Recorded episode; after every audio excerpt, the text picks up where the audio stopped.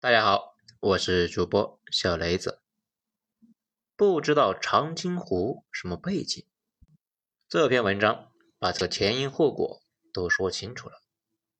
文章来自于微信公众号“九编”，作者二号头目。这两天电影《长津湖》上映了，网络上呢那是好评不断。因为电影呢一直是在描述战争场面，这个是前因后果并不明确。正好之前呢咱们也有说过这类的文章，咱们接下来把整个抗美援朝的过程大概呢捋一下，听完大家自然就明白了。首先我们来说战争起源，整个战争呢有两场，一场是北朝鲜的统一战争。在中国解放战争的时候，北朝鲜那出力不少啊，而且当时东北有大量的流亡朝鲜人，这些朝鲜人加入了林彪的事业，这些朝鲜人跟着林总那是南征北战，形成了后来的三个朝鲜人师。这些朝鲜人在中国参加了历次恶战，战斗经验丰富。这三个师后来被北朝鲜要回去了。此外，苏联还给朝鲜提供了一些坦克、大炮。正是在这些坦克、大炮和三个师的支持之下，北朝鲜发动了统一战争。战争呢，一开始打得还不错，把韩军和前来支援的美军那是揍成了狗啊，逼到了虎山那一带。然后啊，就有了我们熟知的那一段：美军第十军团从仁川登陆，北朝鲜的阵线被拦腰斩断。很快，弹尽粮绝，全线崩溃。而就在仁川登陆之前，毛主席敏锐地注意到美国可能会在仁川捣乱，通过三个渠道向朝鲜人传达了担忧。发现朝鲜人并没有什么反应之后呢，感觉朝鲜人要出事，就把四野的四个主力军调去了鸭绿江，以备万一。随后的事，大家也都知道了。朝鲜人果然没有在仁川设防，美军登陆成功。随后，美军和韩军呢一路向北，很快打到了三八线，并且不顾我方的警告，跨过三八线继续向北。从这个时候起，战争的性质就变了，变成了我们的抗美援朝。从明朝开始往后的六百年中，每一次朝鲜出问题，中国那肯定会出手。这个呢，倒也跟两国之间深厚的友谊没啥关系，单纯的只是如果朝鲜出事，我国东北将会洞开。这就跟你家隔壁呢着了火一样，你不可能在那里干瞪眼看热闹，这是每一个有远见的决策者不能容忍的。明清两代都因为朝鲜卷入过大战，也都是丢了朝鲜，很快国家也就完蛋了，也就有了那一句。举国沦亡，元汉臣。到了一九五零年，联军又一次跨过了三八线，兵至鸭绿江。跟明清相比啊，这个事又多了太多的内涵。东北是新中国的鲁尔区，真正的钢煤复合体。东北不能够成为冷战前线。国内人人心惶惶，有人担心呢，美国那打进来；有人指望呢，美国打进来。比如功德林的国军战犯们，那弹冠相庆啊，觉得美国人来解放他们了。那除了王耀武，他呢作为山东地区最高长官，战败之后呢没自杀啊，竟然被俘了。被俘之后改过自新的态度啊相当积极，让蒋委员长对他的意见很大。苏联态度不明，很可能也想趁机啊进入东北，让东北变成东柏林。事实上，苏联无论如何那都是赢家。朝鲜赢了，苏联拿到了虎山港；朝鲜输了，中国就得求助苏联来协防东北。如果美军打到了东北，苏联正好呢重返东北。如果隔着鸭绿江对视，那正好中国成了美苏缓冲区了。蒋军会不会从朝鲜向中国渗透呢？到时候西南和东北同时捣乱，这个时候啊，李弥的第七兵团已经在缅甸种鸦片去了。蒋军大陆的残余势力蠢蠢欲动，随时准备啊策应东北战事。咱们呢看了很多决策方面的书，包括沈志华的那几本，那都看了，感觉绕来绕去的，关键就两件事情，也就是东北和人心。东北需要一个安全的环境，新中国刚建国，人心需要安定。这个背景之下，大家都知道应该保朝鲜，保朝鲜就是保东北，保东北就是保新中国。但实力差距啊实在是太大了，大到没法接受。所以呢，出兵不是问题，问题是可行性。中日之间的战争刚结束，日本那样的国力啊。竟然把中国摁在地上摩擦了八年，可日本在美军面前那也就是个渣渣。一九四一年十二月八日，日军偷袭了珍珠港。一九四二年六月四日，牛逼哄哄的帝国海军就被美国彻底打残。满打满算坚持了七个月，这七个月中，美国人大部分的时间都在家里呢，征兵、造船、发国债。而且日本的那些甲种师团，那除了近卫师团一直在东京，其他师团基本上都来过中国，最后又几乎都被消灭在了太平洋战场。对比了中日差距，再对比美日差距，最后想一想中美差距，这谁看了都虚啊！毛主席肯定也是很纠结的，不然也不会思考了几天几夜。后来让他的自己儿子呢做第一个志愿军，岸英。是第一个了解出兵朝鲜政策的基层军官，确实是第一个志愿军。只是毛主席低估了人性的恶，自己的儿子牺牲在了朝鲜，还要被人反复质问到底吃了几碗粉。正是因为巨大的实力差距，林彪不愿意去朝鲜。了解林帅的人那都知道，他是一个谨慎过头的人，筹划紧密，万无一失，那才下手。毛主席呢？因为这个事还跟他发过火。除了他，党内能够指挥大兵团作战的只有粟裕和彭老总。林彪说呢，粟裕爱打神仙仗，他呢就是那种敌我实力差距太大，粟裕也敢虎口拔牙。有三成胜算的他就敢出手，七成胜算那就敢搞大的。关键是还能够赢。粟裕那是我党体制内的胜利。一个基层军官因为能力突出，快速被识别，放到关键位置上统筹全局。而且他的意见和毛主席冲突的时候，党内最后啊认同了他的观点，这才有了一九四八年的淮海战役。如果没有他，解放战争至少会晚一年结束。至于彭老总，属于中间状态，曾经以二点六万人牵制了胡宗南五十多万人。打出了陕北三战三捷，也在兰州之战中，一开始啊打的是一团糟。彭老总没有粟裕那么精于精细的一个微操，但是呢也能做到以少胜多。这么看下来，粟裕最合适。不过啊，他早年在山东、苏中和苏北指挥作战，经常几天几夜睡不着觉，严重透支，得了美尼尔氏综合症，还有其他各类劳损性的疾病。颅内还有三块弹片，天天头疼呢。那段时间已经是病得下不了床，自然也就去不了。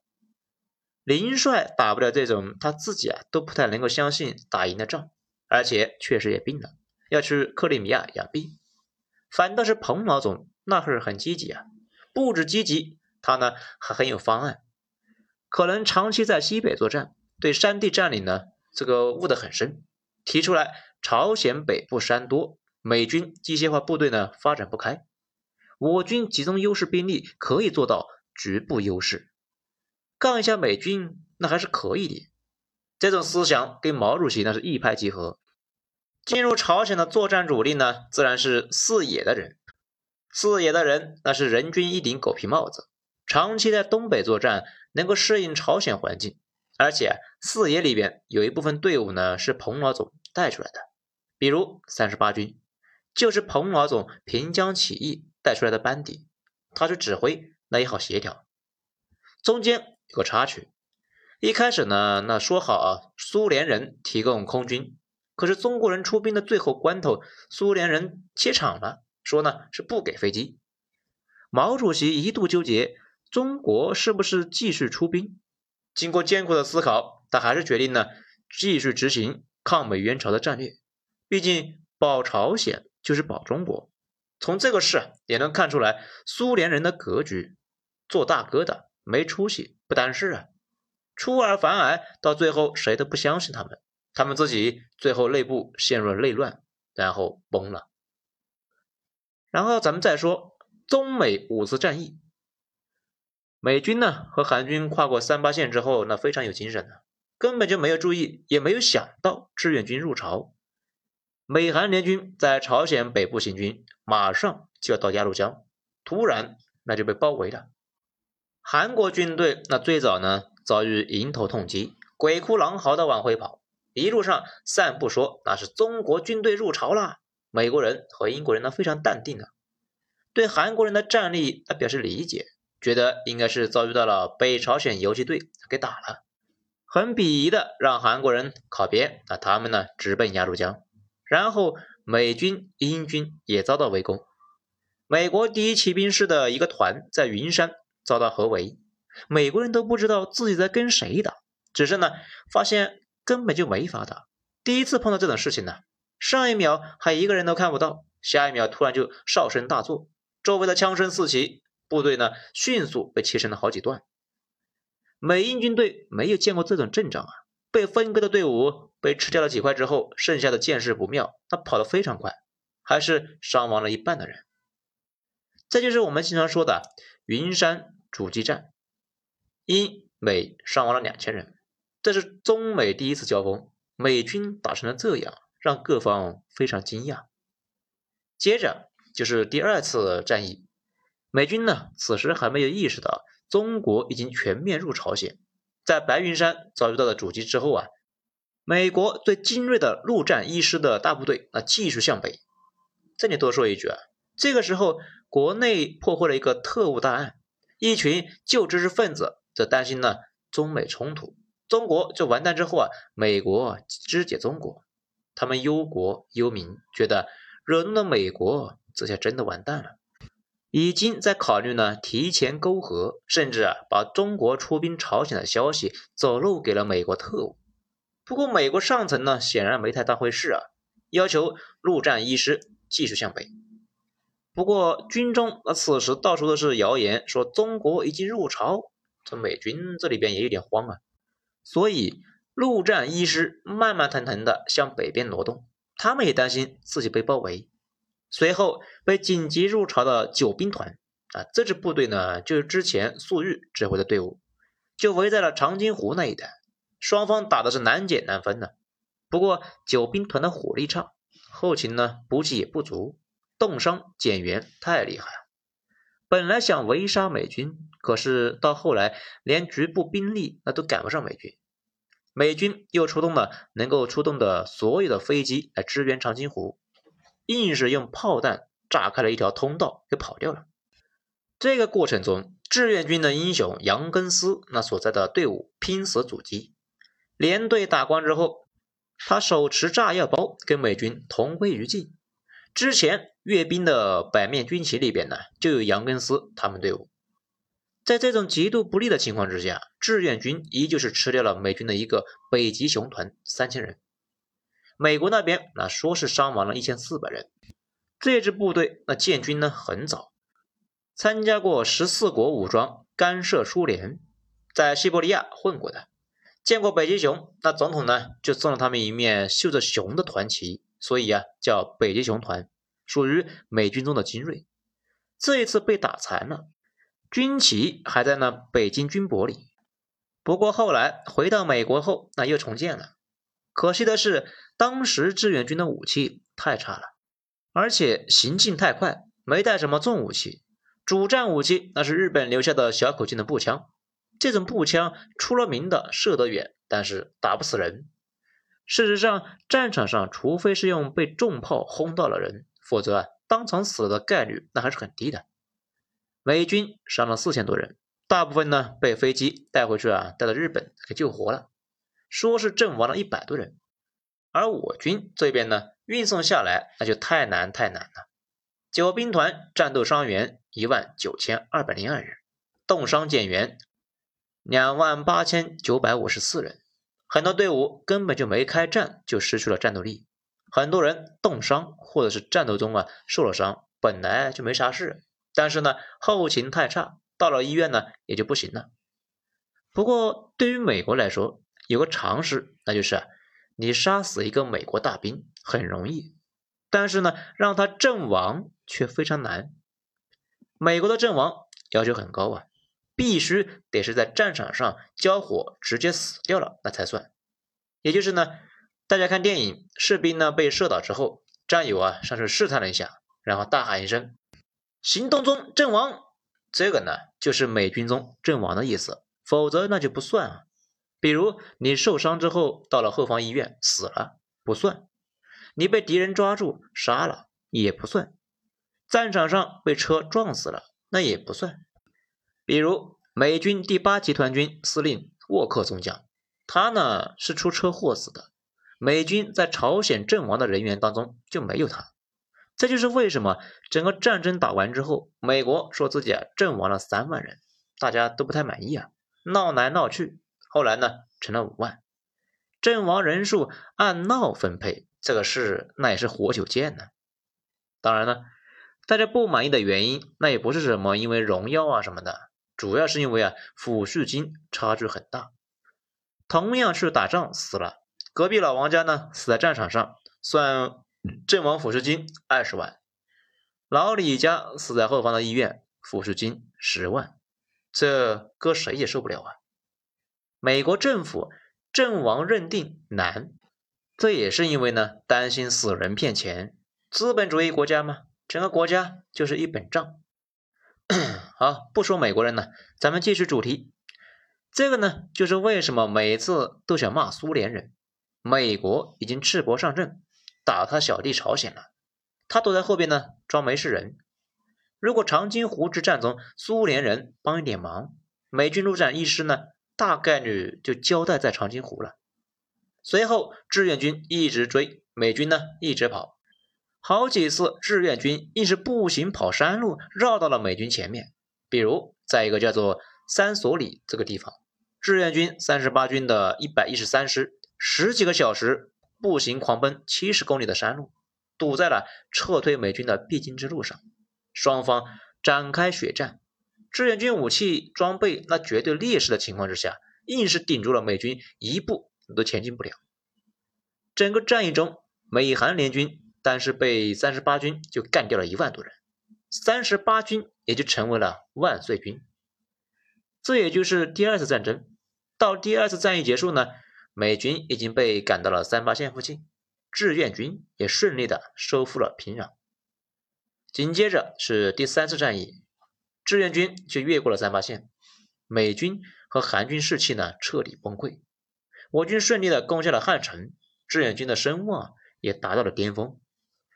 当时呢，美军就发现志愿军有这么几个明显的特点，这来去如风。后来啊，大概测算一下，在山地每天能够行军三十公里，而且呢非常善于伪装。飞机往往是贴着地面飞行，那都发现不了啊。到了指定阵地之后，等到晚上突然发动袭击，经常那先是绕到联军的背后，切断退路之后，各支部队那同时呢发动进攻。而且由于前三次战役根本就没有苏联的援助，主要武器呢，那依旧是抗日时期的日式武器。这解放军呢，接收了东北的兵工厂，也都是生产日式武器，小口径步枪，还有手榴弹什么的，那迫击炮都非常少啊。当时也没有什么效果很好的反坦克武器，面对美军、英军的重型坦克，只能够是爆破手啊，爬过去。把大款的手榴弹塞在坦克底下，这个就算呢炸不掉坦克，由于巨大的震荡，坦克里的人呢也基本上被震死了。但是我们这边往往也得付出巨大的代价才能够贴近美军的坦克。不过美国有个特点，那是非常容易预测的，美军每次出动都带着大批的给养武器和炮弹，从来啊那都是一大堆的车辆啊坦克来随行。以美军的弹药消耗，基本上就得靠着如山的补给物资才能够打仗啊。这种情况之下，往往脱离不了大主干路。毕竟汽车和坦克，它又不是驴子，在爬山方面是不太行的。这样就让我军易于预测美军的行动方向。毕竟以朝鲜北方的地理条件，可选的道路并不多，而且呢，道路环境非常差。后来，美军的第八集团军司令沃克中将就死于车祸。集团军司令非常大了呀。巴顿在欧洲战场上的时候呢，就是集团军司令。这个沃克死后，换上了李奇微。李奇微后来接替麦克阿瑟。正是因为美军可预测，我方就可以在那种地形比较有利的地段呢来设埋伏。后来有一个爆破手去给毛主席做汇报。他作为战斗英雄，非常善于因地制宜。有一次炸开了一大块巨石，把美军坦克撤路呢，那是堵得死死的。美军虽然是占据了绝对优势，但硬是没有冲出去。所以美军就发现啊，北朝鲜啊，他打得很憋屈啊，机械化优势呢是没法施展，那经常夜战。美军空军优势呢也不是很明显，而且。开战之后，美军根本就不知道对方到底有多少人，很快那就慌了一批啊！前三次战役，美军呢一直没太找着北，尽想着跑路了。不过这场战役打的时间非常短，持续了八天。志愿军经过连续作战，已经非常疲惫，并且补给线那也太长了，供给不上来，于是很快就撤向了三八线以北。第三次战役结束。这一次战役结束之后，汉城那又丢了，美军丢了这么大的脸，那当然是不能接受啊。于是就发动了全面反攻，大批的陆军在飞机、坦克的配合之下，重新杀向了三八线。志愿军此时呢，后勤供应不上，只好是有序的撤出汉城，撤向了三八线以北。咱们之前呢有聊过五十军，这支部队是以前的国军云南杂牌。长春战役中投诚，在这一次撤退中，为了大部队保驾护航，完成了掩护任务，硬是顶住联军一步不退，为大部队争取了撤退时间。尤其是在白云山这个地方爆发了一次打仗。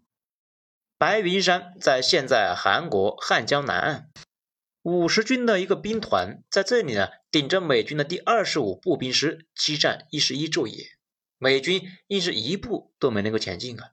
最终以伤亡三百多人的代价干掉了美军一千二百人，而且完成任务之后顺利撤出阵地，完成任务太出色，百面军旗里边也有他们的一面。